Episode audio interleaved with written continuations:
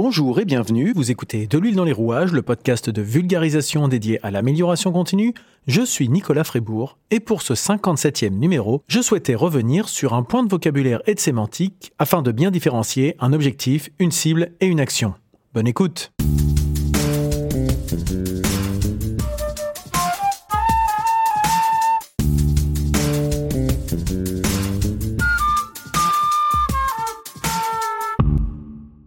Et donc si je souhaite faire ce type de précision, c'est que c'est un sujet que je retrouve régulièrement dans le cadre de mes interventions au sein des entreprises, que ce soit lors d'accompagnement dans les démarches de certification ou lors des audits, voire même lors des formations. Les termes sont souvent mélangés et utilisés de manière interchangeable et on fait souvent l'amalgame. D'ailleurs, on retrouve aussi souvent cela dans la formalisation de fiches d'accident ou de non-conformité, ou dans lequel on mélange le dysfonctionnement, la cause, etc. Et comme je l'évoquais dans l'épisode 37 euh, à propos de la confusion sémantique entre un risque et un danger, on est dans le même ordre d'idée. C'est-à-dire que quand on nomme mal quelque chose, c'est révélateur du fait qu'on a mal identifié et donc mal défini le sujet. Pour divers types de raisons, hein, ça peut être une étape d'analyse qui est insuffisante, un manque de méthode, une répétition simple de ce qu'on a toujours fait, et puis on, on oublie un peu euh, le qu'est-ce qui est la cause de quoi, qu'est-ce qui est l'action de quoi, qu'est-ce qui est l'objectif, pourquoi on fait les choses, etc., etc. Donc le risque, quand on nomme mal quelque chose et donc qu'on a mal identifié un problème, c'est de ne pas mettre en place les bonnes actions, ni de savoir, in fine, comment mesurer la pertinence, l'efficacité ou la performance de ces actions. Parce qu'au final, on ne sait pas ce qu'on cherche à obtenir. C'est un sujet que je voulais aborder depuis un, petit moment, et puis euh, dernièrement sur LinkedIn, j'ai vu passer une publication qui disait euh, texto, un rêve écrit avec une date devient un objectif, un objectif décomposé en plusieurs étapes devient un plan, un plan soutenu par des actions devient réalité. Et à chaque fois dans cette citation, cette présentation, il y avait rêve, objectif, plan, action et réalité qui étaient soulignés. Et ça a fait effectivement revenir ce sujet au-dessus de la pile, parce que c'est quelque chose que je retrouve très régulièrement. Et en lisant ça, sans forcément détailler cette, cette publication particulière, mais on voit bien que les mots ont leur importance. Et on ne peut pas interchanger forcément, puisque ce ne sont plus tout à fait les mêmes étapes, sinon qu'on retrouve les mêmes actions. Alors pour faire simple, on va commencer par faire une sorte de petite euh, définition, hein, tout bêtement. Euh, l'objectif, ça précise le résultat attendu pour une entreprise notamment. C'est la tendance vers laquelle on souhaite tendre. Euh, et pour définir des objectifs, on peut par exemple s'appuyer sur un SWOT, comme je l'avais évoqué dans l'épisode 22. Donc cela dépend du contexte. Ça ne sort pas du chapeau d'un chef d'un matin qui a défini un objectif comme ça, même si ça se retrouve très régulièrement. Mais dans ce cas, le risque peut être d'avoir des objectifs qui dépendent de la volonté et du d'une décision d'un individu et qui ne répond pas à l'ensemble des problématiques d'une entreprise. Même si la personne peut être très pertinente et bien connaître son entreprise, mais on n'est pas toujours le plus objectif quand on n'a pas de, je de répondant, de, de, contradiction d'une certaine façon.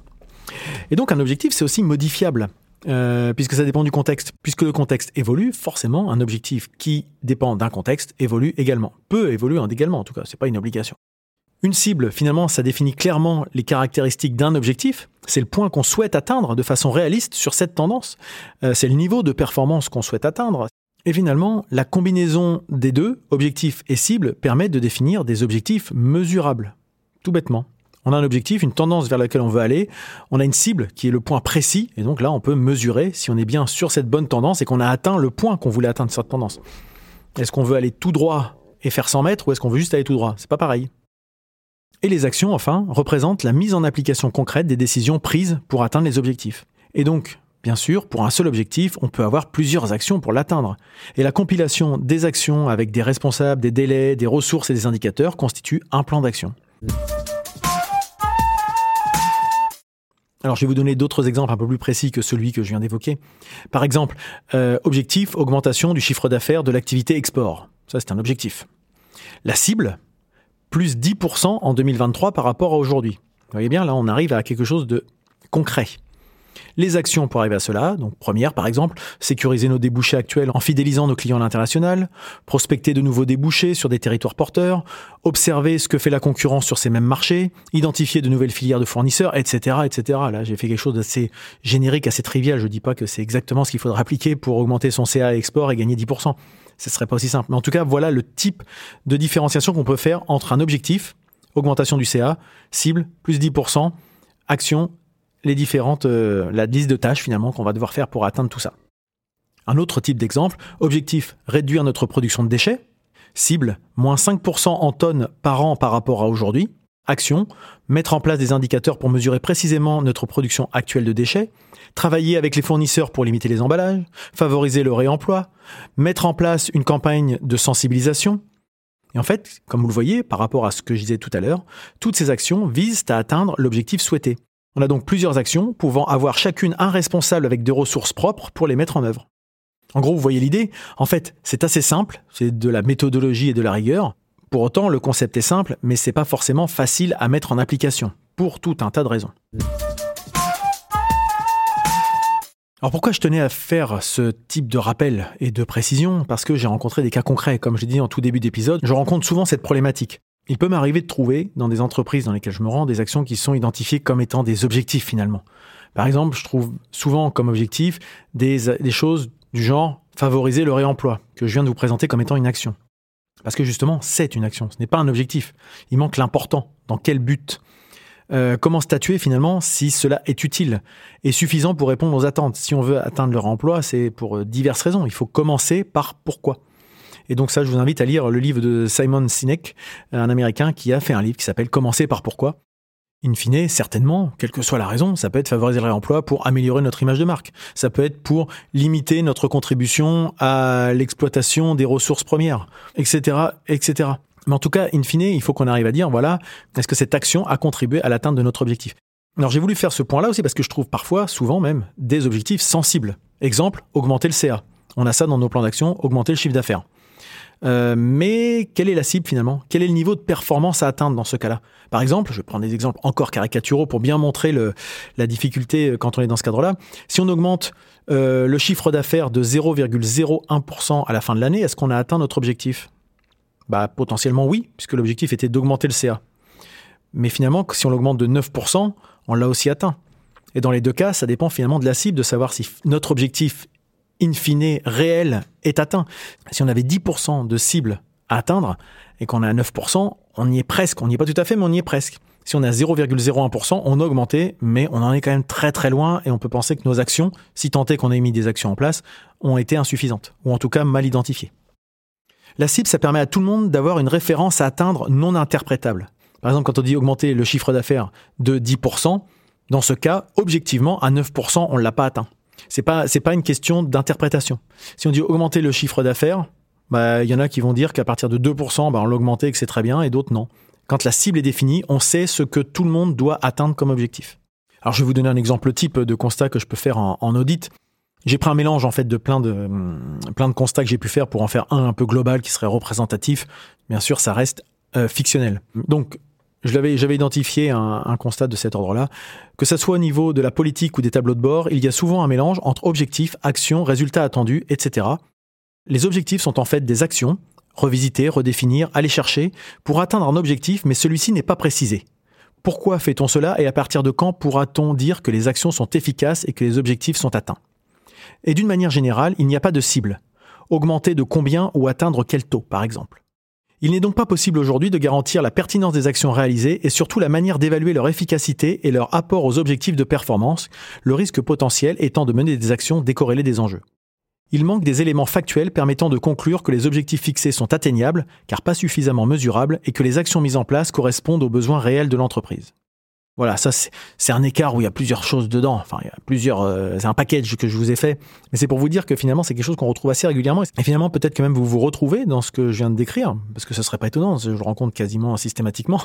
Et moi-même, pour être tout à fait honnête, quand j'étais en responsabilité, il m'arrivait de faire ce mélange, parce que comme je l'ai dit tout à l'heure, finalement, un peu de méthode, un peu de manque de méthodologie peut-être à une certaine époque, euh, pressé par le temps, on reproduit finalement un plan d'action d'une année sur l'autre, on le fait juste un petit peu évoluer, on modifie un mot par-ci par-là, et finalement on se remet pas vraiment en question à chaque fois. Et au final, nos actions, nos objectifs, nos cibles dérivent plus, je dirais, par, euh, par habitude que par réel euh, constat des vrais besoins et des vrais enjeux. Et donc en se posant les questions de qu'est-ce qui quel est mon objectif, quelle est ma cible et quelles sont mes actions, ça permet, en se posant les, vraiment les questions, en différenciant bien ces étapes-là, de bien se dire est-ce qu'on se fourvoie pas, est-ce qu'on fait pas fausse route? Alors après, en type de cas concret, on m'a aussi déjà dit, euh, chez nous, il n'y a pas d'objectif. Alors ça, c'est quelque chose auquel je ne crois absolument pas. J'y crois pas une seconde. Euh, il peut y avoir des objectifs qui sont mal définis, ça c'est possible, ou non communiqués, c'est possible aussi pour diverses raisons, euh, ou pas assumés. Ça, c'est encore, euh, c'est des problématiques de management en fait. Hein. Ça, c'est encore autre chose. Mais qu'il n'y ait pas d'objectif, j'y crois pas du tout. Parce que piloter sans objectif, ça revient finalement à errer sans but, au hasard. Euh, comme prendre, euh, prendre une analogie, on prend sa voiture comme ça, sans destination définie. Et puis on se laisse juste guider comme ça. Ça peut arriver, mais c'est pas un mode de fonctionnement pérenne en fait. Normalement, c'est un mode particulier qui peut nous arriver de faire comme ça. Et même dans ces cas-là, quand on prend sa voiture par hasard sans destination définie, il y a toujours un objectif derrière. Ça peut être de se changer les idées, de découvrir de nouveaux lieux en se laissant porter comme ça par quelque chose, ou de juste de prendre du plaisir à conduire. Mais on le fait toujours avec un objectif qui soit, euh, je dirais, implicite ou explicite. Mais sinon, ça veut dire qu'on fait des actions sans vraiment savoir pourquoi, qu'elles ne servent à rien finalement, on s'occupe juste. Donc c'est quand même pas possible. Enfin, j'ai du mal à penser que des entreprises se disent on va embaucher des gens juste pour euh, les occuper. C'est-à-dire donc que les collaborateurs viendraient le matin sans raison, juste pour reproduire ce qu'ils ont fait la veille et ce qu'ils feront le lendemain jusqu'à la fin de leur carrière. Ça m'étonne quand même. Il euh, n'y a pas d'entreprise, pas un chef d'entreprise, pas un manager, un responsable de quoi que ce soit qui n'ait pas d'attente vis-à-vis des, des équipes ou des collaborateurs avec lesquels il travaille. À titre personnel, je pense que c'est le propre de tout projet, qu'il soit professionnel, entrepreneurial, associatif, etc. En gros, pourquoi j'embauche un tel ou une telle? Pourquoi je fais équipe avec bidule? Pourquoi je m'associe avec machin? Implicitement, voire explicitement, il y a des objectifs et des attentes dans tout ce qu'on fait. Par exemple, personne ne va embaucher quelqu'un juste pour remplir des tableurs Excel.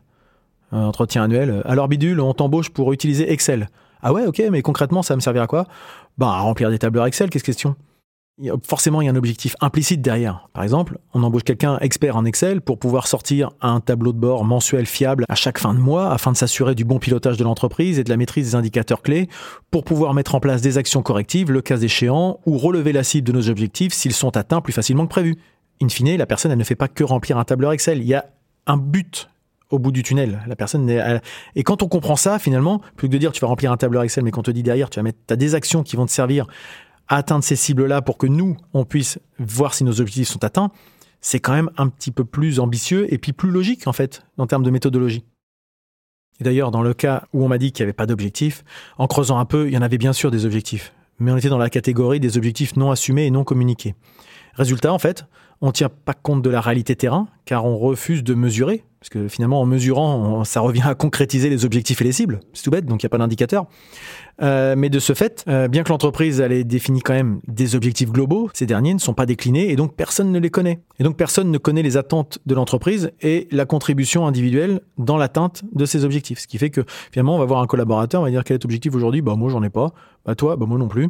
Donc il y en a un qui va faire, je sais pas, 300 actions et l'autre qui va en faire 30 comme ils n'ont pas d'objectif, on va considérer qu'ils sont tous les deux performants ou tous les deux pas performants, mais on n'a rien pour évaluer en fait. Donc ça c'est très difficile et c'est pas une question de, productivité à tout craint et de libéralisme débridé. C'est juste que c'est beaucoup plus simple d'arriver à évaluer finalement les besoins aussi derrière. Ça peut être des besoins de managériaux, ça peut être des besoins de formation, ça peut être euh, des diverses choses. Et en fait derrière c'est de mettre en place les actions adaptées. C'est tout bête. Alors quel est l'intérêt finalement? Je pense que je l'ai un petit peu décrit, mais en mettant un petit peu des, mots et des formules par rapport à ça, c'est que comme on dit souvent, on n'améliore que ce qu'on mesure. Et finalement, quand on dit ça, il y a plein de gens à qui ça fait peur, parce que ça implique euh, la mise en place de méthodes, euh, et c'est souvent vu comme un synonyme de frein à la créativité et à l'innovation. Euh, à titre personnel, j'applique beaucoup ça, et j'espère être la preuve que ce n'est pas un frein à la créativité et à l'innovation. Je suis quelqu'un de très à cheval sur mon organisation, sur mes méthodes, sur ma façon de travailler. Par contre, je m'autorise beaucoup de souplesse et d'agilité, ce qui, me laisse finalement beaucoup de portes ouvertes aux opportunités. Justement parce que je sais quels sont mes objectifs et que je mets en place les actions pour faire en sorte de les atteindre. Du coup, ça me libère l'esprit. C'est pour moi un cadre dans lequel j'évolue et pas un carcan. À l'intérieur de ce cadre, je suis libre d'expérimenter et je me gêne pas du tout d'ailleurs. donc, Finalement, l'intérêt que j'évoquais, c'est les objectifs SMART, les OKR, Objectives and Key Results, dont je parlais dans les épisodes 14 démarche qualité TPE et 34 KPI et OKR. C'est, in fine, donc un objectif SMART, un plan régulièrement actualisé et des actions adaptées à la réalité. C'est autant de chances de réussir nos projets. Voilà, c'est tout bête. Mais encore une fois, c'est tout bête. C'est simple à décrire, c'est pas forcément facile à mettre en application. Et donc justement, on retrouve des freins par rapport à ça, donc euh, la peur que ça bride ou que ça mette en porte-à-faux certaines personnes. Euh, beaucoup de gens euh, ont peur que ce type de démarche un peu méthodologique vienne apporter une sorte de robotisation euh, avec des plans, des dates, tout ça, qui sont des sujets qui sont bons pour les psychorigides, mais que voilà, pour quelqu'un qui est plutôt euh, à l'aise, euh, n'a pas besoin de toutes ces choses-là, que l'humain doit plutôt se laisser guider par son instinct, sans plan préétabli, que finalement les opportunités, les actions se mettent en place naturellement. Alors ça, c'est quelque chose auquel je ne crois pas du tout. Un peu comme ceux qui pilotent sans objectif. C'est le, mythe, voire le culte de la personne à qui tout réussit facilement.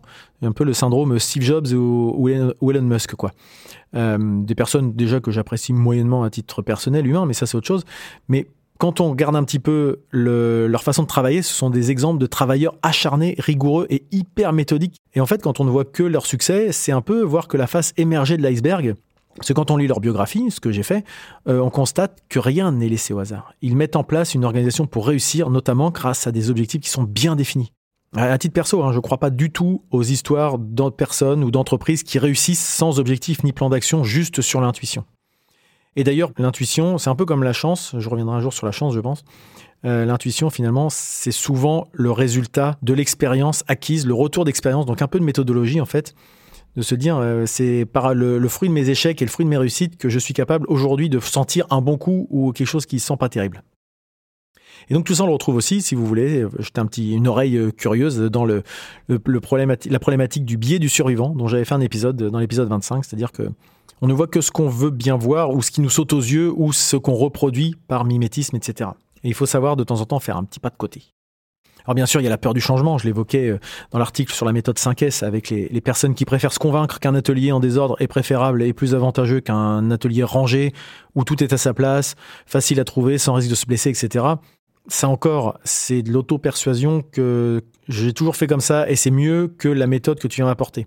Alors c'est peut-être vrai aussi, pour une simple et bonne raison, c'est que dans ces cas-là, peut-être qu'on amène mal la méthode. Peut-être qu'on a trop euh, une approche de donneur de leçons. Peut-être qu'on n'intègre pas assez le côté coopératif, collaboratif, l'implication.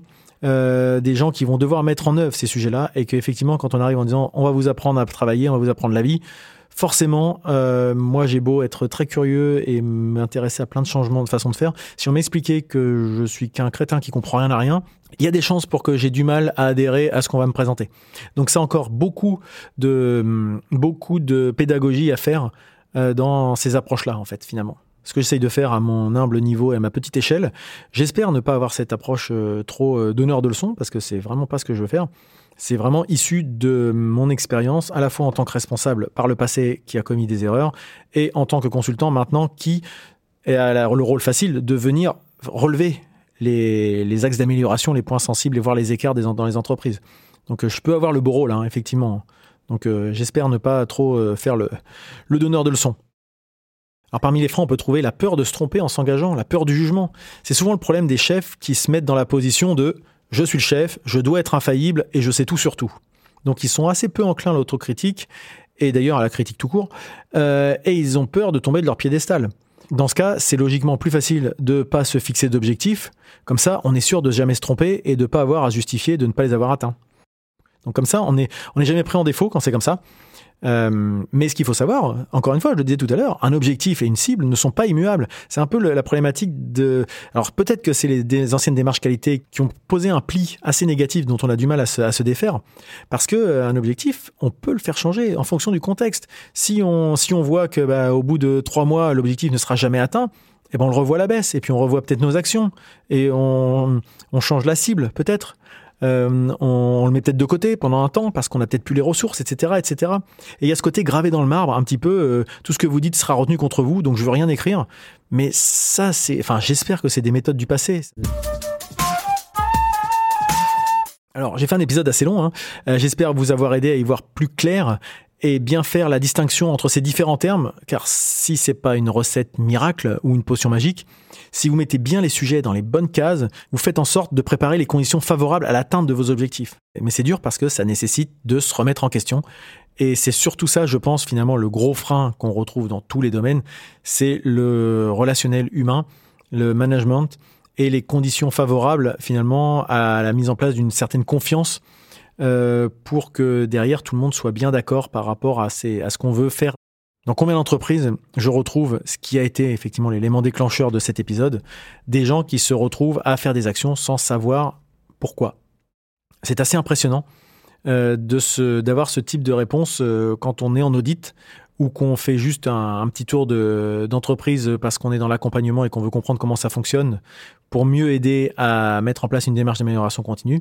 Et que même des entreprises qui pensent avoir une bonne maturité euh, de ces domaines-là, euh, des fois sont très surprises de se rendre compte que, ben non, euh, le message de la direction ne va pas jusqu'aux opérationnels qui n'ont pas vraiment d'idée de, de leur rôle concret dans l'amélioration continue de l'entreprise, de la structure.